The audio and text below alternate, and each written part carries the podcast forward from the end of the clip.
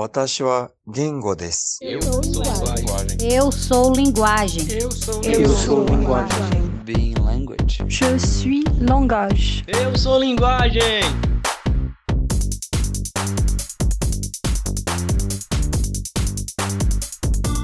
Alô pensantes, Galton aqui. Sejam bem-vindas e bem-vindos a mais um episódio do Sem Linguagem Podcast, mais uma vez dentro do projeto Clube do Conto Vega. o conto de hoje é O Pai, de Helena Parente Cunha, e a discussão já saiu lá no canal do Ser Linguagem no YouTube. Mas você pode ouvir a íntegra do conto aqui no Ser Linguagem Podcast, na voz de uma convidada muito especial. Sara Pinto de Holanda. Sara foi professora, minha professora de literatura na UES, na Universidade de Cabo-Sara, durante a graduação, e hoje é uma grande amiga. Atualmente ela faz doutorado em literatura pela Universidade Federal do Ceará e aceitou não só narrar o conto pra gente, como também fazer alguns comentários analíticos ao fim da leitura. Então vocês ainda vão ter acesso a um pouco do que a Sara costuma levar para suas aulas quando leva o conto O Pai, de Helena Parede Cunha. Com vocês, Sara Pinto de Holanda.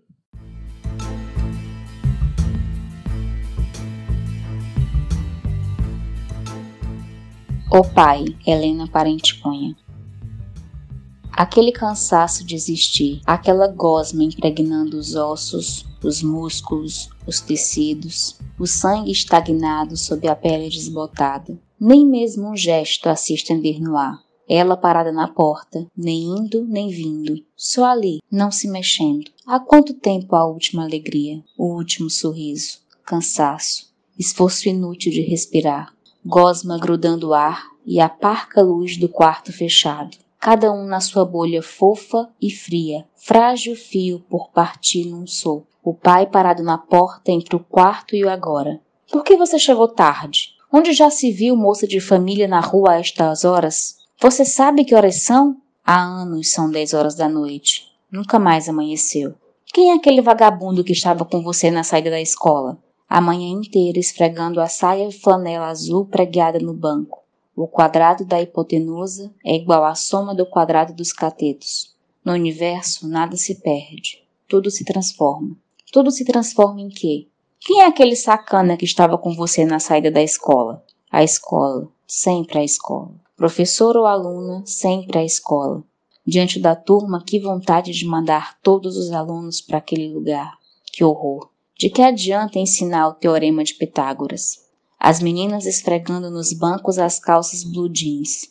O que é cateto? Já pensou o quadrado do cacete? O pai parado na porta, entre o triângulo e a buzina do carro. Quem é aquele desgraçado que lhe deu carona? São dez horas da noite no universo inteiro e tudo se transforma em triângulos exatos. Quem é aquele? Pelo amor de Deus, pai, eu tenho 40 anos. Até quando você vai pedir satisfação da minha vida? Desculpe, pai, papaizinho. Eu rasguei meu vestido no quintal, brincando. Desculpe. O pai parado na porta, entre a boneca e a tarde.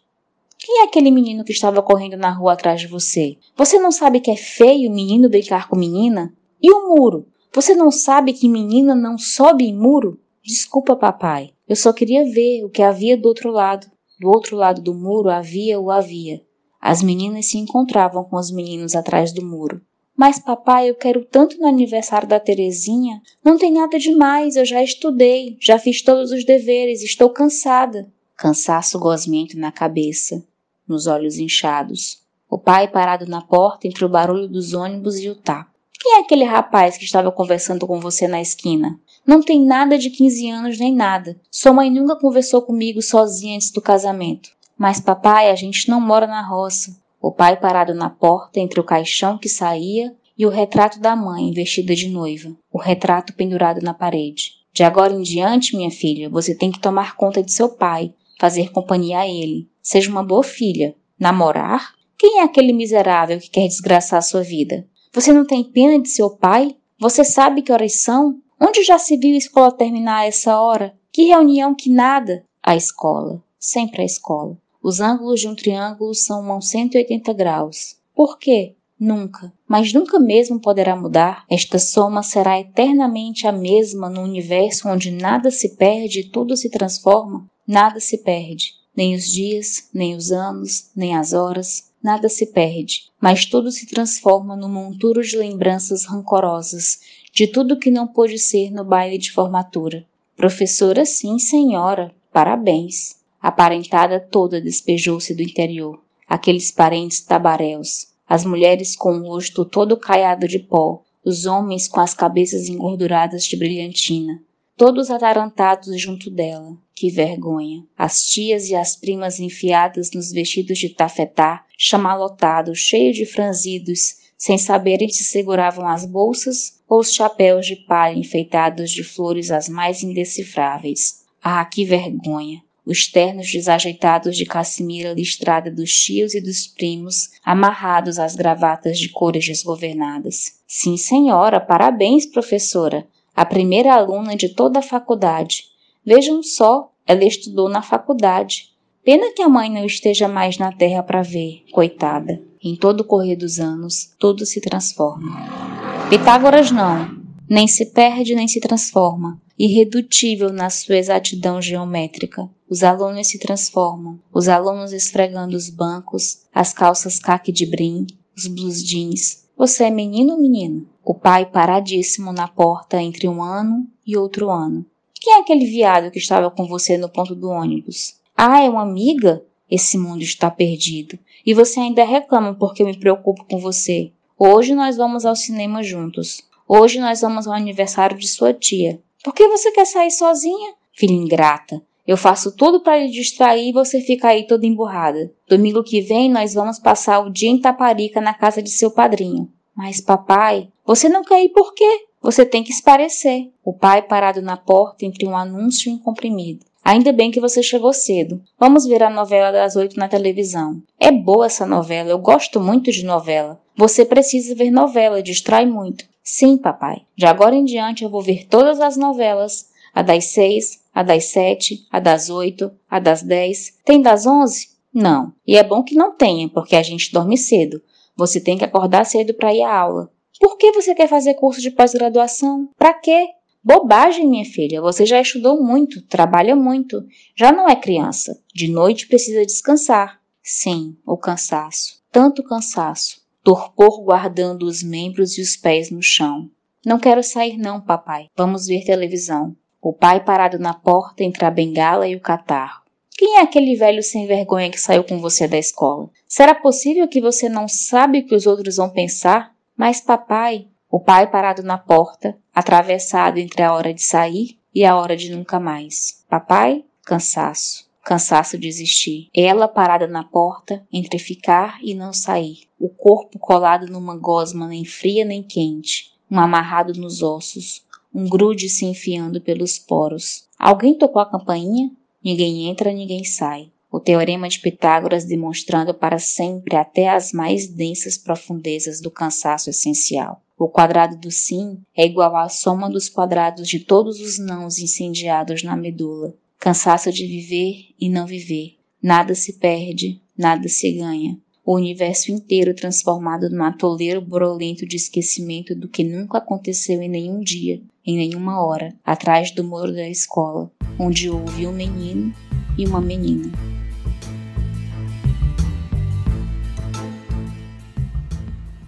Antes de começar a análise do conto, eu queria mostrar minha indignação ao esquecimento, na verdade não é nem o esquecimento, porque só é esquecido quem um dia foi lembrado, né? Ao desconhecimento acerca da literatura da Helena Parente Cunha, uma escritora viva, premiada, que escreveu conto, romance, poesia, crítica literária, uma mulher que atuou durante anos na faculdade, em encontros, em revistas, enfim. A Helena precisa ser descoberta urgentemente. Então, terminado o meu momento denúncia e indignação, vamos pensar um pouquinho no pai. Esse texto é um texto para uma aula inteira, né? Ele tem elementos variadíssimos, questões profundíssimas a ser discutida. Mas como não temos tempo para isso, vamos, eu vou pensar em dois elementos iniciais. Esses elementos eles não estão presentes apenas no pai, eles são recorrentes na ficção da Helena Parente Cunha. Então, Então, essas duas características marcantes de sua obra, a primeira delas seria uma característica temática. E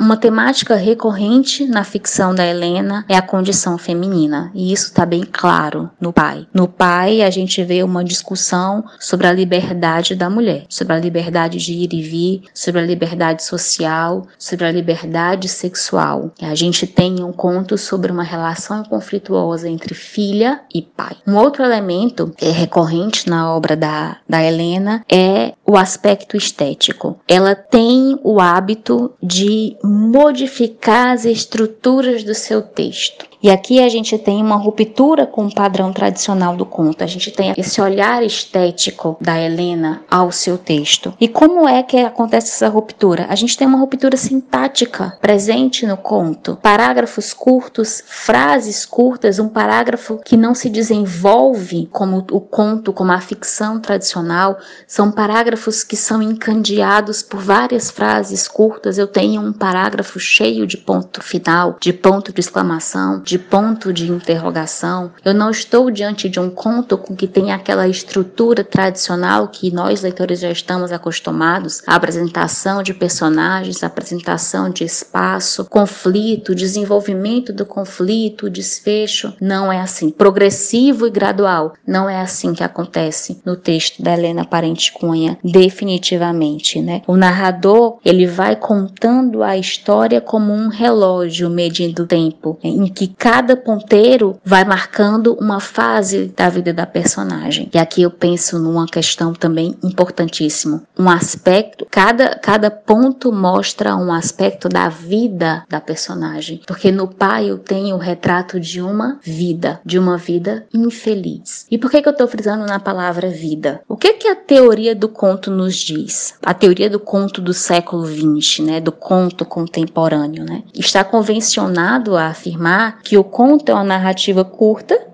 que capta um instante da vida, que capta um episódio do, do cotidiano, vamos pensar assim. Exemplo, Rubem Fonseca. Rubem Fonseca é um contista de mão cheia, ele capta um elemento do cotidiano. Obviamente que a maioria dos seus textos é um momento brutal do cotidiano, é um assassinato, é um assalto, enfim, é um momento de violência. A Clarice Lispector, por outro lado, ela vai captar um momento aparentemente banal do cotidiano, que na verdade é um momento epifânico de revisão de vida em que tudo se modifica a partir daquele episódio. E, e muitos outros. No pai, contrariando essa lógica, eu tenho em poucas linhas a história de uma vida inteira. E assim, não que isso seja ruim, não que isso invalide o texto enquanto conto, mas isso é só uma prova de que o conto é um gênero de múltiplas faces, de múltiplas possibilidades. E essa também não é uma característica só da Helena Parente Cunha. Tô lembrando aqui do Vitor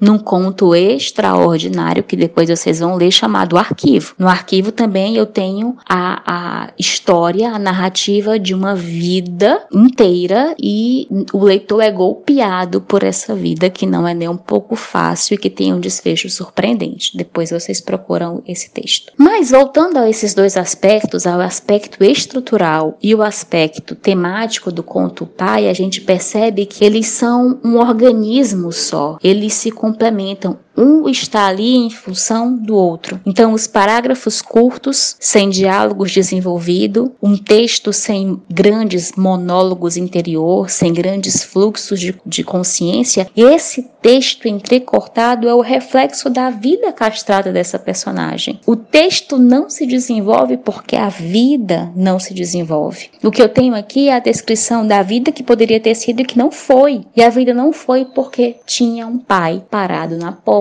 Então a maioria dos parágrafos começa com essa frase: o pai parado na porta. Pai é o, o homem parado na porta, é a tradição parado na porta, é a sociedade patriarcal parada na porta, é o machismo parado na porta. Então cada ponto final, como eu falei, ele vai marcar o fim de uma fase da vida que não pode ser vivida. Então, se a gente pensar na comparação que eu fiz, a vida dessa personagem não caberia no romance. A vida dessa personagem é devassada em poucas linhas e nós, leitores, vamos acompanhando essa vida, é, a história que começa na infância e vai até a maturidade. A gente acompanha lampejos de esperança e momentos de revolta, mas a gente ancora, a gente termina no conformismo e na amargura, porque assim é que termina o conto. E esse texto ele é extremamente visual, né? Essas frases curtas, elas são espécies de, de, de um álbum. Eu vejo esse texto como um álbum de figurinhas em que várias imagens vão sendo montadas e essas imagens são episódios da vida, né? É uma grande colagem. Eu não tenho aquele texto fluido, não é nem fluido a palavra, aquele texto cronologicamente construído. Acho que essa imagem fica melhor. Não tenho um texto cronologicamente construído. Eu tenho um texto construído a partir de colagens, de episódios da vida dessa personagem. Só que é interessante pensar que essas imagens, elas são construídas, elas estão solidificadas pela visão machista e autoritária do pai. Então, se numa página do meu álbum de figurinhas da história dessa personagem, eu tenho descrito as lembranças da infância dela, de, dessa infância igualmente infeliz, eu tenho essa imagem marcada pela voz do pai que me diz o quê? Onde já se viu menina brincando com menina? Isso é feio. Menina não pode subir no muro. É a, a infância nos é mostrada pela fala do pai. A adolescência nos é mostrada pela fala do pai. E o pai nos diz: Onde já se viu? Na rua até uma hora dessas, moça de família chegando em casa essa hora. Então eu tenho sempre a imagem do pai para lembrar. A memória é resgatada através da fala do pai, do olhar do pai, que é sempre um olhar violento, um olhar autoritário, um olhar preconceituoso. É, e essa essa história né, essas memórias, esse álbum de figurinhas, ele está contornado por vários elementos simbólicos. E eu vou destacar alguns. A escola, a escola está aparecendo o tempo inteiro. A escola é esse espaço de conflito. Ela é metonímia do ambiente externo, do mundo, das possibilidades, do perigo. A escola não pode ser contida, ser dominada pelo pai. Ele não pode ficar parado na porta da escola. Então a escola é esse espaço de conflito em que o narrador está o tempo inteiro voltando à escola, sempre à escola. A escola, esse espaço em que o pai volta toda a sua desconfiança toda sua ira. O ambiente externo, o que está fora da casa. O que não é a casa, perigoso para a mulher. O que não é a casa é perigoso para essa personagem. O que não é a casa não pode ser dominado. Logo, o que não é a casa tem que ser evitado, tem que ser repelido. E outra questão, outro elemento simbólico que está no texto o tempo inteiro é a, a teoria matemática, né? Colocada através do teorema de Pitágoras e que é importante salientar. A personagem não é professora de literatura, não é professora de história, não é professora de artes, de nenhuma disciplina que possa dar asas à imaginação, nenhuma disciplina que possa ter múltiplas interpretações. Ela é professora de matemática, a matemática é uma ciência exata, estática. Então, quando ela retoma o teorema de Pitágoras, ela está retomando a ilusão de que a sua vida, assim como a matemática, não se transforma. Tem sempre o mesmo resultado. Então, a exatidão do teorema de Pitágoras está ligada a essa ilusão de que tudo deve permanecer no mesmo lugar. Essa ilusão de que a vida dela vai permanecer a mesma. E essa permanência, ela está ligada também a outro elemento que está recorrente, que é a gosma, a liga, aquilo que a cola, que a imobiliza. A gosma que se acumula por anos e anos de silenciamento, por anos e anos de violência simbólica. A gosma é o preço pago por não ter pulado o um muro. E ela diz isso, né? A gosma aprende no momento final em que ela precisa decidir, após a morte do pai, porque o pai morre, né? Ela precisa decidir se fica na parada na porta ou se ultrapassa a barreira que lhe foi imposta, mas tem a gosma, tem, tem o trauma, tem tudo o que se acumulou durante todos esses anos, tem tudo que se acumulou por uma tradição secular. E aqui a personagem não é só essa professora, é a mulher, a mulher que não conseguiu ir por toda a gosma que foi criada criada e que a imobilizou. O desfecho do conto é muito cruel, porque é tarde demais. Já não pode ir. O texto diz: ela está parada na porta entre o ficar e o não sair. Então, no primeiro parágrafo e no último parágrafo, nós temos o resultado da vida, da sua vida, né? É o cansaço da sua história, é o cansaço de resistir, é o cansaço de ser, em última instância, é o cansaço de ser mulher. Esse é o resultado da vida da personagem, né? É isso que o desfecho nos coloca. Enfim, é um texto que tem